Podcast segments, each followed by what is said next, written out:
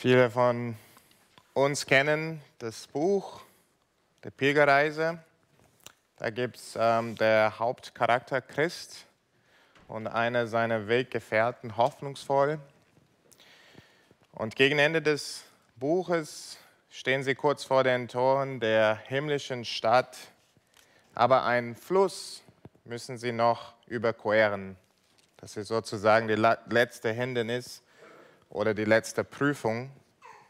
Und sie lernen, dass je nachdem, wie sehr sie sich auf des Königs der Stadt vertrauen, wird der Fluss dementsprechend tiefer oder flacher antreffen. Hoffnungsvoll hat kein Problem, den Fluss zu überqueren. Er spürt den Boden. Das ist für ihn kein Thema. Christ aber wird durch Todesangst plötzlich gequält. Er verzagt und fängt an zu sinken. Und der Grund für diesen Schrecken war die Gedanken an die Sünden, die er begangen hatte, sowohl bevor er ein Pilger wurde, wie auch danach. Hoffnungsvoll stärkt seinen Bruder oder versucht ihn zu stärken, in dem Moment mit diesen aufmünternden Worten. Ich lese direkt aus dem Buch oder zitiere direkt aus dem Buch. Die Not und Qual, durch die du in diesem Wasser gehst, ist kein Zeichen dafür, dass Gott dich verlassen hat, sondern gesandt, um dich zu prüfen, ob du dich an all das erinnerst, was du bisher aus seiner Güte empfangen hast und in deiner Not auf ihn vertraust. Christ hört das und bekommt neue Kräfte, überquert erfolgreich mit hoffnungsvoll den Fluss. Beide kommen in die himmlische Stadt an. Vergangenheit, die uns oft quält, verurteilt und verdammt. Aber das muss nicht sein. Gott will uns Zuversicht schenken. Und ich möchte beten, dass Gott uns hilft, durch diese Stelle genau das zu bekommen. Vater, ich danke dir für diesen Morgen, den du uns geschenkt hast. Und ich danke dir, Herr, über die Wahrheiten, die wir schon durch die Lieder, durch die Gebete, durch die Textlesung hören durften, Herr. Und wir beten, Herr, dass du uns auch Zuversicht jetzt in der Predigt durch dein Wort zu uns zusprichst, Herr. Amen. Letzte Woche haben wir über den Tod und Begräbnis von Jakob gehört. Und nach ein paar Wochen ist die Trauerperiode dann vorbei bei der Familie. Der Staub legt sich langsam wieder, der Alltag kehrt zurück. Aber damit kommen auch Sorgen in Josefs Bruder, Brüder auf. Wir lesen gleich am Anfang von äh, unserer Textstelle heute, also ähm, 1. Mose, Kapitel 50, Vers 15. Die Brüder Josefs aber fürchteten sich, als ihr Vater gestorben war, und sprachen, Josef könnte uns gram sein und uns alle Bosheit vergelten, die wir an ihm getan haben. Warum auch immer, die Brüder sind der Meinung, dass Josef immer noch verbittert gegen sie ist. Und das, obwohl wir in Kapitel 45 schon die Versöhnung von die, die Josef und seine Brüder gesehen haben und wie sie sich ja umarmt haben und miteinander geredet haben. Sie meinen, dass Josef nun um des Vaters willen, nur um Jakobs willen bisher nichts getan hat.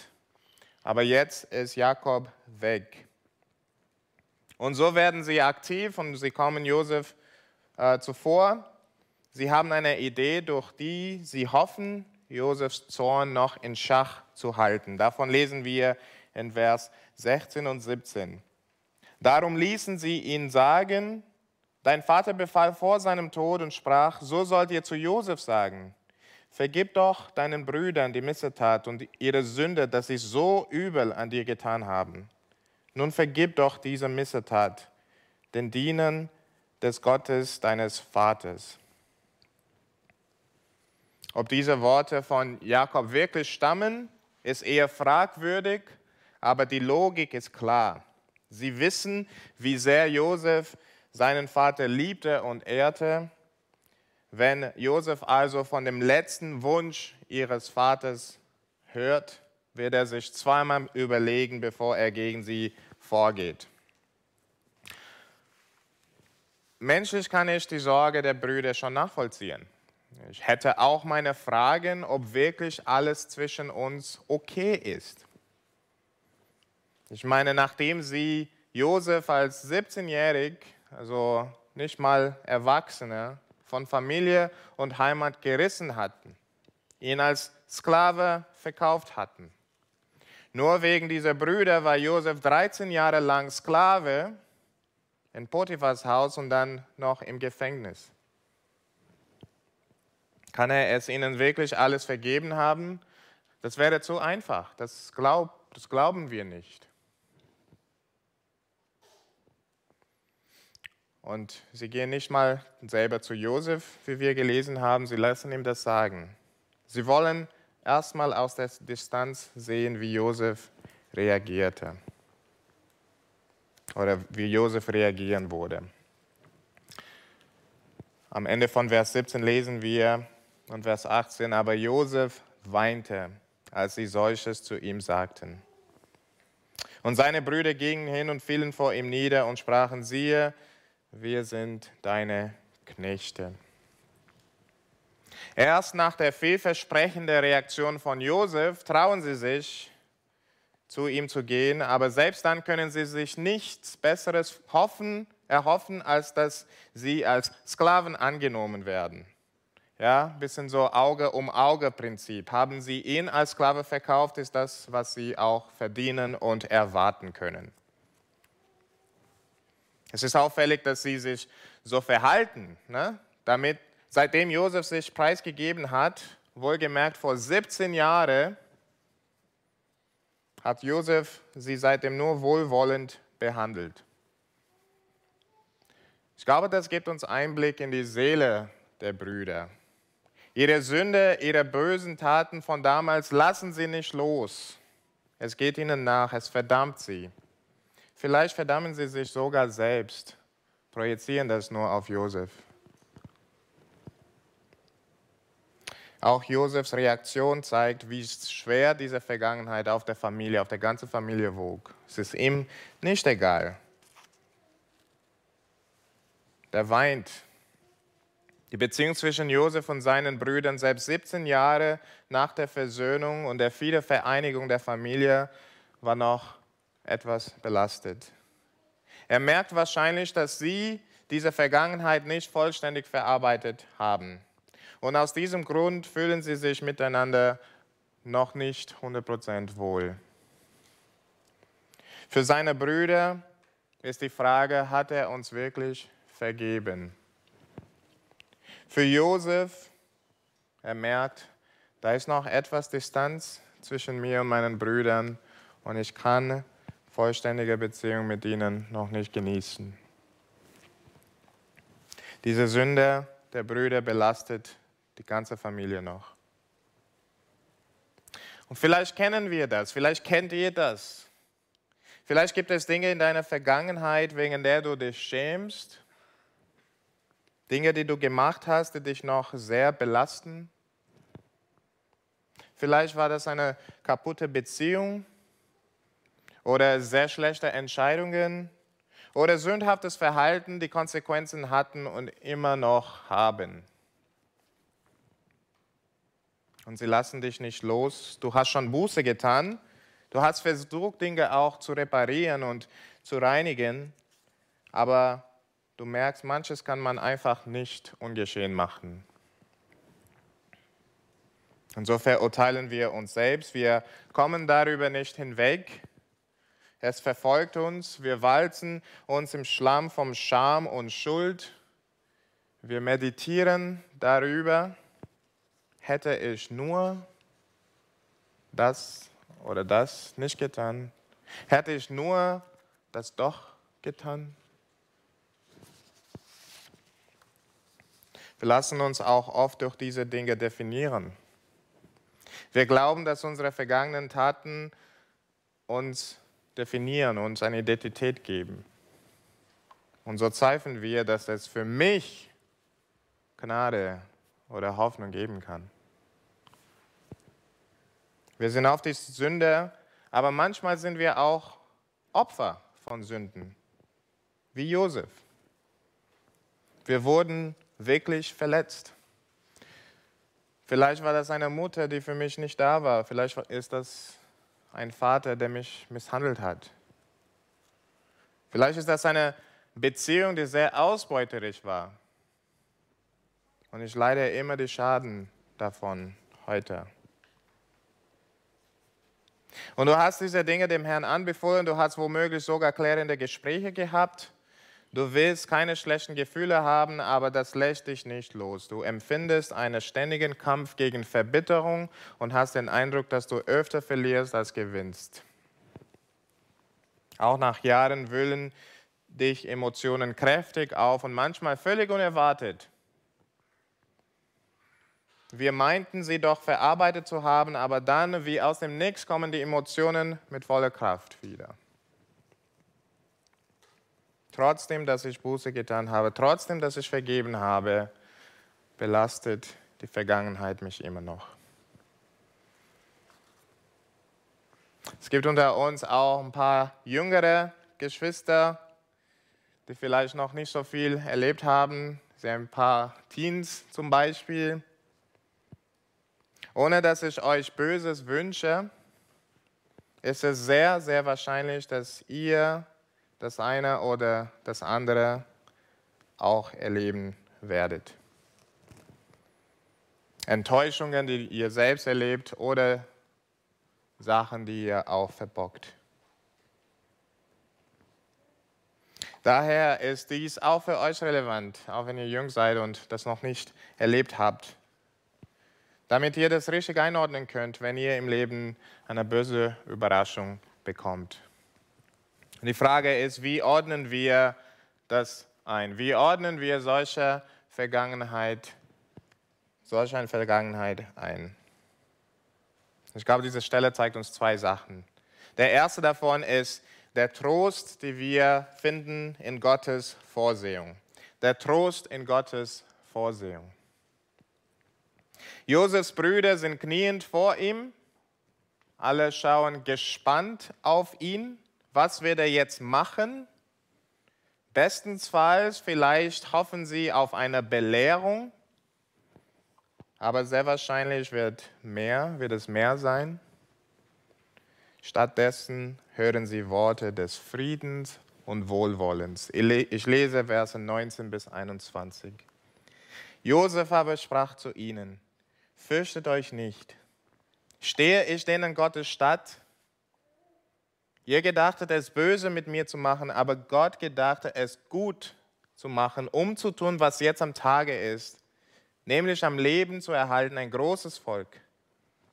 So fürchtet euch nun nicht, ich will euch und eure Kinder versorgen. Und er tröstete sie und redete freundlich mit ihnen. Zweimal versichert Josef seinen Brüdern, fürchtet euch nicht, fürchtet euch nicht.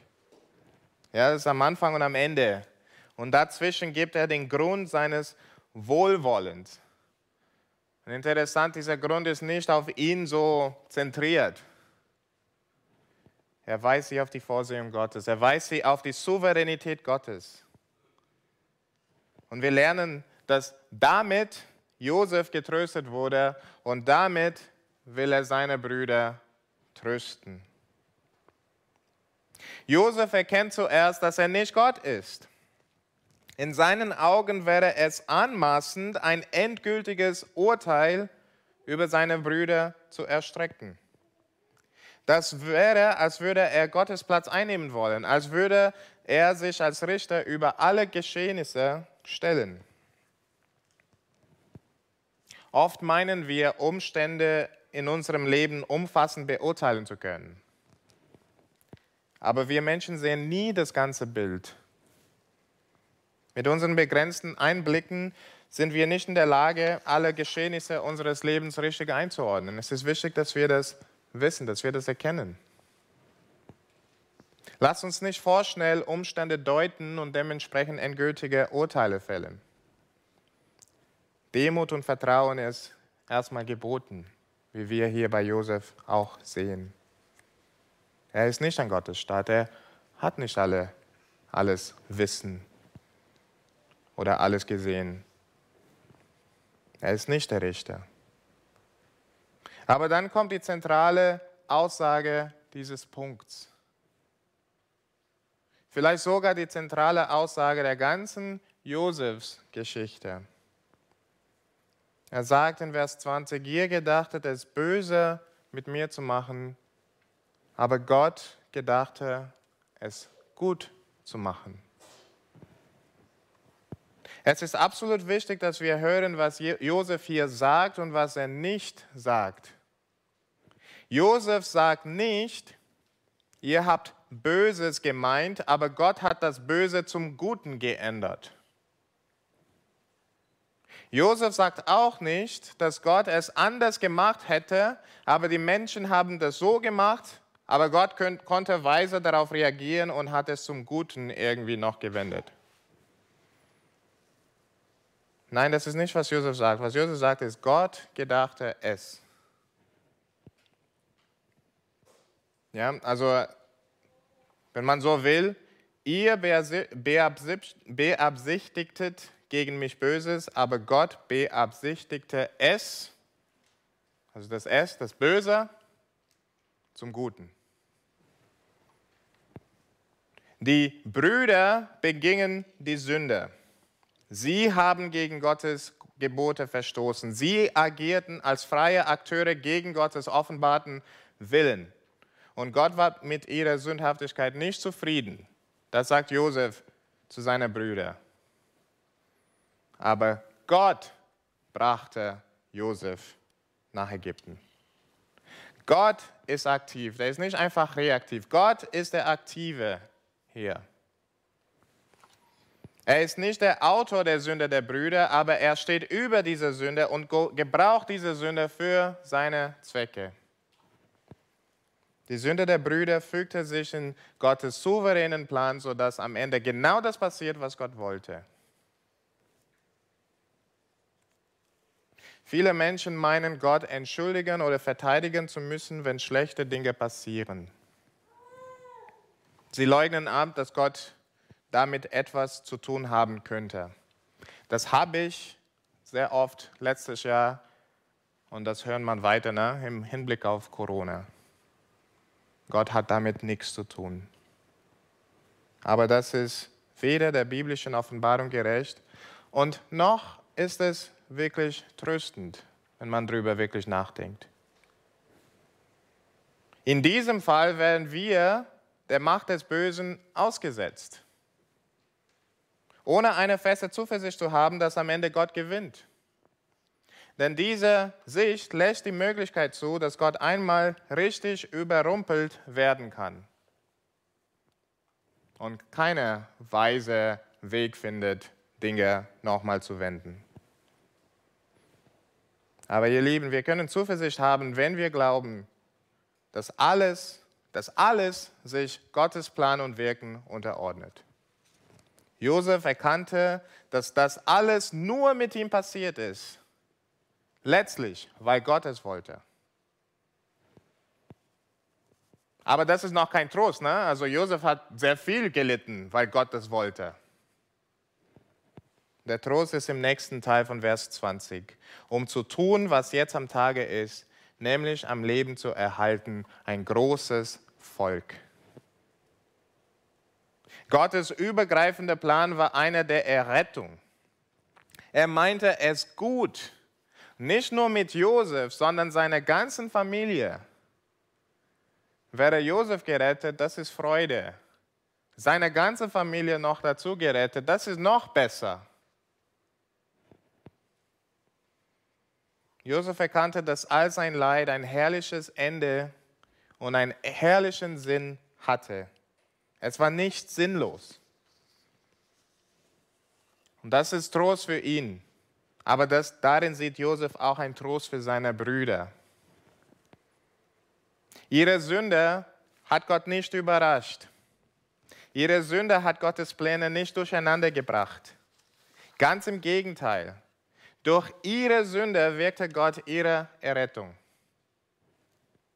bevor sie sich überhaupt zu ihm wandten, hatte Gott schon angefangen, ihre Errettung vorzubereiten. Und ja, er hat ihre Sünde sogar dazu gebraucht. Gott war für sie und wirkte für sie, bevor sie sich überhaupt dessen bewusst waren und als sie noch böse Sünder waren. Das ist ein krasser Gedanke. Und ist das auch nicht so mit unserer Errettung gewesen? In Apostelgeschichte 4 lesen wir ein Gebet von der Jerusalemer Gemeinde und sie machen grundsätzlich die gleiche Aussage über noch einen größeren Josef, über Jesus Christus. Sie beten da in Kapitel 4, Vers 27 in Apostelgeschichte, wahrhaftig, Sie haben sich versammelt in dieser Stadt gegen deinen heiligen Knecht Jesus, den du gesalbt hast, Herodes und Pontius Pilatus mit den Heiden und den Stämmen Israels. Also die ganze Welt, ne? Juden, Heiden zusammenkommen, gegen Jesus vorzugehen. Sie haben gesündigt. Aber Vers 28, zu tun, was deine Hand und dein Ratschluss zuvor bestimmt hat, haben dass es geschehen sollte. Sie machen ihre Sünde, aber letztendlich erfüllen sie Gottes Pläne, Gottes Ratschluss. Wahrscheinlich die größte Sünde der Menschengeschichte, ihr Mord an den Sohn Gottes, war gleichzeitig der größte Akt der Errettung Gottes für Menschen, die diese Rettung annehmen. Denn durch den Tod Jesu am Kreuz hat Gott für uns ein stellvertretendes Opfer gegeben, der die Strafe aller derer nimmt, die sich ihm im Glauben zuwendet. Das war kein Notplan. Das war kein Plan B. Das war Gottes Ratschluss vor Grundlegung der Welt. Die Sündhaftigkeit der Menschen, ja auch deine, meine Sündhaftigkeit, die durchkreuzen Gottes Plan nicht. Sie überraschen ihn nicht, sondern sie sind ihm untertan. Sie halten Gott nicht davon ab, seine Errettung zu vollenden. Und diese Errettung bietet er jedem an, der es annehmen will. Denke nicht, dass deine Sünde zu groß wäre, dass Gott so ein Mensch mit deiner Vergangenheit nicht annehmen könnte. Gott ist größer als deine Sünde. Und er steht darüber. Sie überrascht ihn nicht und sie überrumpelt ihn nicht. Seine Errettung, seine Gnade hat er für alle diejenigen bereitgestellt, die sich ihm in Glauben zuwendet. Und das, obwohl er wusste, was wir sein würden und was wir alles in unserem Leben begehen würden. Lass deine Vergangenheit dich nicht davon abhalten, zu Gott zu kommen, um Vergebung und Errettung in Jesus Christus zu finden. Wenn wir es annehmen, gibt es keine Verdammnis mehr, sagt die Bibel. Ich möchte dich einladen, wenn du diesen Herrn noch nicht kennst. Glaube an ihn, vertraue ihn. Er hat viel Gnade. Aber auch dich, Christ, möchte ich ermutigen. Auch Sünden, die wir als Christen begangen haben, halten seine Pläne nicht ab. Auch über diese ist Gott souverän. Tatsächlich in seinem souveränen Handeln gebraucht er die Konsequenzen deiner Sünde oft als Instrument der Heiligung. Er lässt Konsequenzen oft schmerzhaft sein und seine Disziplin ist manchmal sehr hart. Aber es ist nicht, um uns zu verurteilen, sondern um uns zu läutern. Ja, das Bibel benutzt oft dieses Bild von Silber, der schmutzig ist, muss in das Feuer rein um gereinigt zu werden. Er macht das so, dass wir in Gottseligkeit wachsen, sodass wir wirklich mit Sünde fertig werden, sodass wir in Heiligung wachsen. Wir müssen uns nicht weiter in Schlamm und Schuld walzen. Wir müssen ihretwegen keine Strafe, keine Verdammnis fürchten, sondern auch mit Schmerz dankbar annehmen, dass Gott an uns arbeitet durch die Schwierigkeiten, durch die Probleme.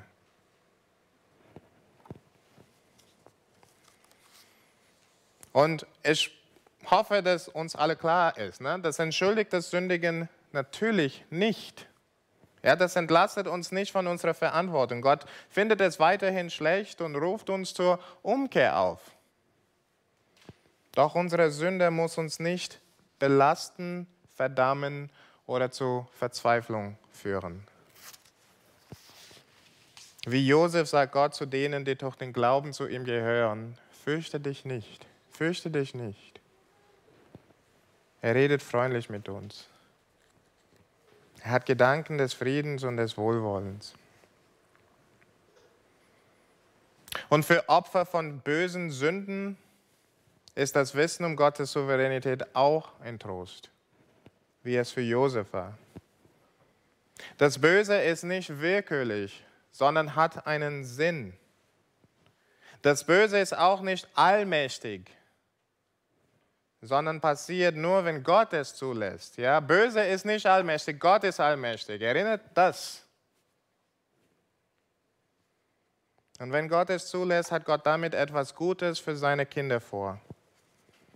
Wir werden das nicht immer sofort erkennen und vielleicht manches werden wir erst in der Ewigkeit erkennen, warum das so war. Also manchmal dauert es wirklich lange, bevor wir überhaupt anfangen, einen Sinn in den Ganzen zu finden. Josef, bei Josef hat es mehr als 20 Jahre gedauert. Aber wir können sicher wissen, dass es zum Guten dient, wenn wir Gottes Kinder sind.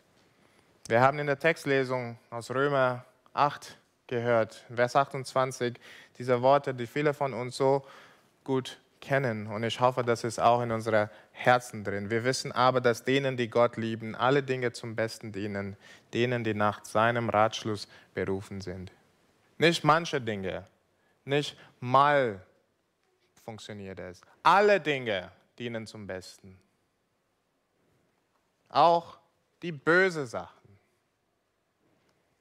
Weil Gott steht drüber. Mit diesem Wissen können wir Schwierigkeiten ganz anders begegnen. Wir können sie, wir können sie aus Gottes Hand erwartungsvoll annehmen, auch wenn sie wehtun. Denn wir wissen, es ist zum Guten. Für uns und auch sehr oft für andere, genauso wie Josef Leid zum Segen vieler wurde. Und Jesu Leid natürlich in noch viel größerem Maße. Es ist schön zu sehen, dass Leute, die viel in ihrem Leben gelitten haben, so ein Segen sind für Leute, die zu Zeit in ihrem Leid sind. Weil sie wissen, was sie sagen können. Sie wissen, wie man ermutigt. Egal, ob wir als Schuldige dastehen oder Opfer. Und wir sind beides. Ich hoffe, das ist uns klar. Wir sind nicht immer die Opfer. Wir sind auch sehr oft die Schuldige selbst. Aber für beide möchte ich sagen, Unsere Vergangenheit muss uns nicht belasten. Gott ist souverän. Er ist dadurch nicht aus der Fassung gebracht. Und noch eine Sache soll uns Mut geben. Und das ist in den letzten Versen der Fokus auf Gottes Verheißung. Der Fokus auf Gottes Verheißung.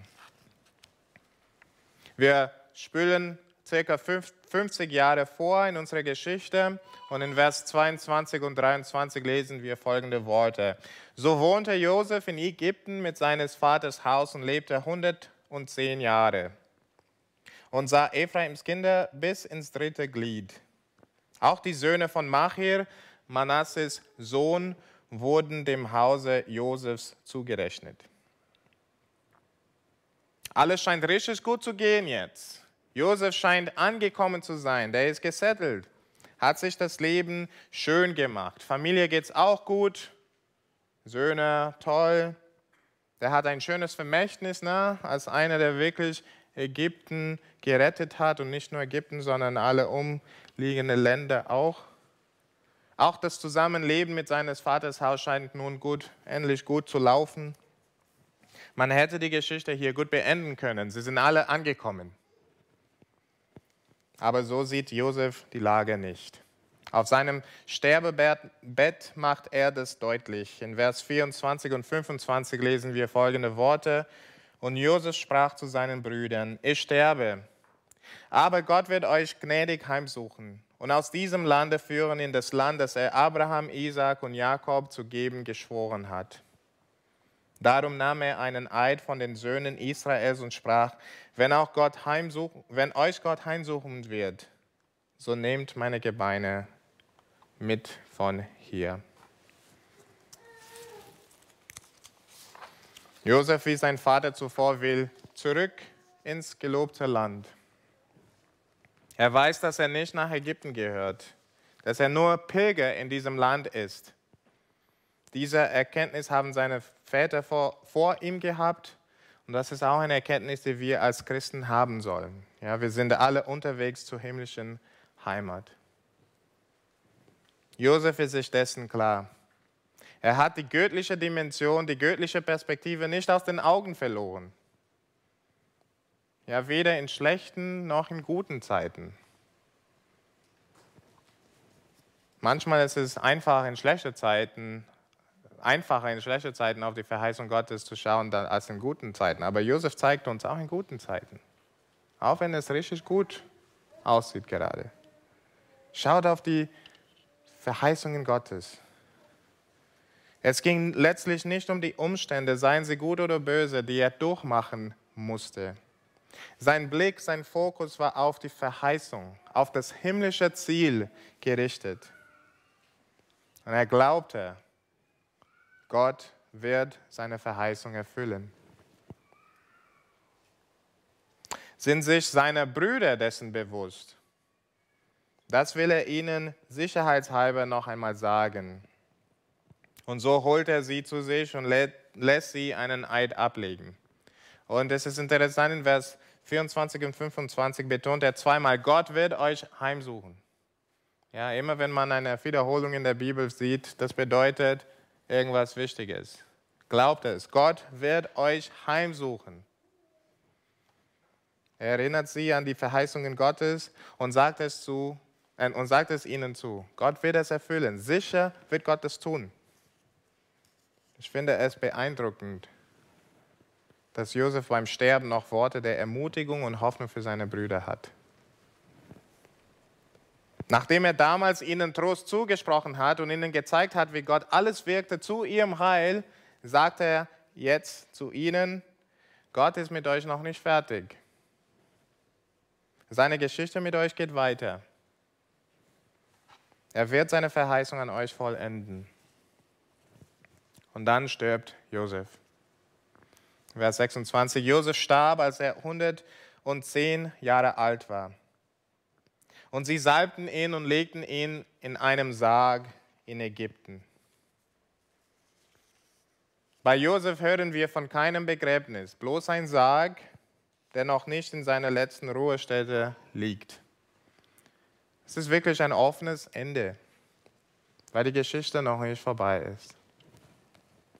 Und ich kann mir vorstellen, dass der Sarg Josefs für die Israeliten für die nächsten 400 Jahre, die sie noch in Ägypten verweilen, diese Auswirkung hatte. Eine Erinnerung. Gott ist mit uns noch nicht fertig. Da kommt noch was. Vielleicht ging es ein bisschen so. Ein Sohn zu seinem Vater geht an der Ort vorbei, wo der Sarg von Josef noch da ist. Papa, wieso steht der Sarg Josefs einfach da? Wieso begraben wir ihn nicht? Sohn, es ist, weil wir noch auf die Erfüllung von Gottes Verheißung warten. Er wird uns in unser Heimatland bringen und da werden wir Josef begraben. Und tatsächlich lesen wir an zwei Schlüsselstellen später in der späteren Geschichte Israels über die Gebeinen Josefs. In 2. Mose 13, nachdem Israel aus Ägypten herausgeführt wurde, lesen wir, dass Mose und die Israeliten die Gebeine Josefs mit sich nehmen. Und dann in Josua 24, am Ende der Landeinnahme, als sie angekommen sind im gelobten Land und wo alle in ihre Erbteil gehen, lesen wir, die Gebeine Josefs werden letztlich begraben. Und somit verkünden die Gebeine Josefs, Gott hält sein Wort. Gott hält sein Wort. Vertraue ihm. ihr Lieben, in allen Umständen und egal was in eurer Vergangenheit liegt, sei es gut oder böse, fokussiert euch vor allem auf die Zusagen Gottes, dass er euch zum himmlischen Ziel bringen wird. Und es ist ein wunderschönes Ziel. Ja, wir haben wunderbare Verheißungsworte im Neuen Testament, die uns Mut zusprechen. Philippa 1,6, ich bin darin gute Zuversicht, dass er, dass der in euch angefangen hat, das gute Werk, der wird es auch vollenden, bis an den Tag Jesu Christi. Oder nochmal die Worte, die wir heute aus Römer 8 gelesen haben. Die, die er ausersehen hat, die hat er auch vorherbestimmt, dass sie gleich sein sollten dem Bild seines Sohnes, damit dieser der Erstgeborene sei unter vielen Brüdern. Die er aber vorherbestimmt hat, die er hat auch berufen, die er aber berufen hat, die hat er auch gerecht gemacht, die er aber gerecht gemacht hat, die hat er auch verherrlicht. Steht alles in Vergangenheitsform, obwohl es Dinge sind, die in unsere Zukunft kommen. Ja, die Verherrlichung. Das ist unser Ende, das ist unser Ziel, das ist, wo wir ankommen werden. Das ist eine Verheißung Gottes. Gehört ihr zu Christus, ist euer Ende schon geschrieben. Fokussiere dich darauf. Meditiere nicht über deine Vergangenheit, nicht mal über deine jetzigen Umstände. Denke über die Verheißungen Gottes und dein himmlisches Ziel nach. Definiert euch nicht über eure Vergangenheit. Lasst euch nicht von Schmerzen versklaven. Lasst euch nicht von deinen Errungenschaften weglocken. Das ist andere Gefahr. Stattdessen steht alles, seht alles durch die Brille der Souveränität und Verheißungen Gottes. Ja, weil Gott souverän über alles ist, kann meine Vergangenheit seine Pläne weder ändern noch stören. Und weil er souverän ist, kann er seine Verheißungen sicher halten. Mit dieser Perspektive werden Probleme hoffentlich, ja, werden Probleme und Schwierigkeiten neu bewertet. Ich kann wirklich sagen, das hat Wunder in meinem Leben getan. Die Vergangenheit muss ich nicht mehr als etwas sehen, das mich traumatisiert oder verdammt, sondern als ein Teil, ein Puzzlestück von Gottes Geschichte mit mir und all seinen Kindern. Ja, das fügt sich in einen großen, schönen Meisterwerk, der offenbart werden wird, wenn wir gemeinsam mit allen Gotteskindern vor seinem Thron verherrlicht werden. Gott macht es. Er hat es versprochen und er kann das, weil er souverän ist. Bestimmt das deine Perspektive. Zum Schluss, letzte Wort. Macht Gebrauch von Wegen, die euch dabei helfen, die Zusagen Gottes nicht zu äh, vergessen. Ein bisschen wie ein Sarg, wenn man so will. Ja, vielleicht ist euer Sarg Karteikarten überall in eurer Wohnung, wo die Verheißungen Gottes stehen. Was hilft es auch, Bibelverse auswendig zu lernen? Bibelverse, die spezifische Verheißungen Gottes haben. Oder Verheißungen Gottes in einem Lied packen. Oder solche singen, die diese beinhalten. Ja? Musik ist wirklich ein wunderschöner therapeutischer Mittel, die Gott uns gegeben hat.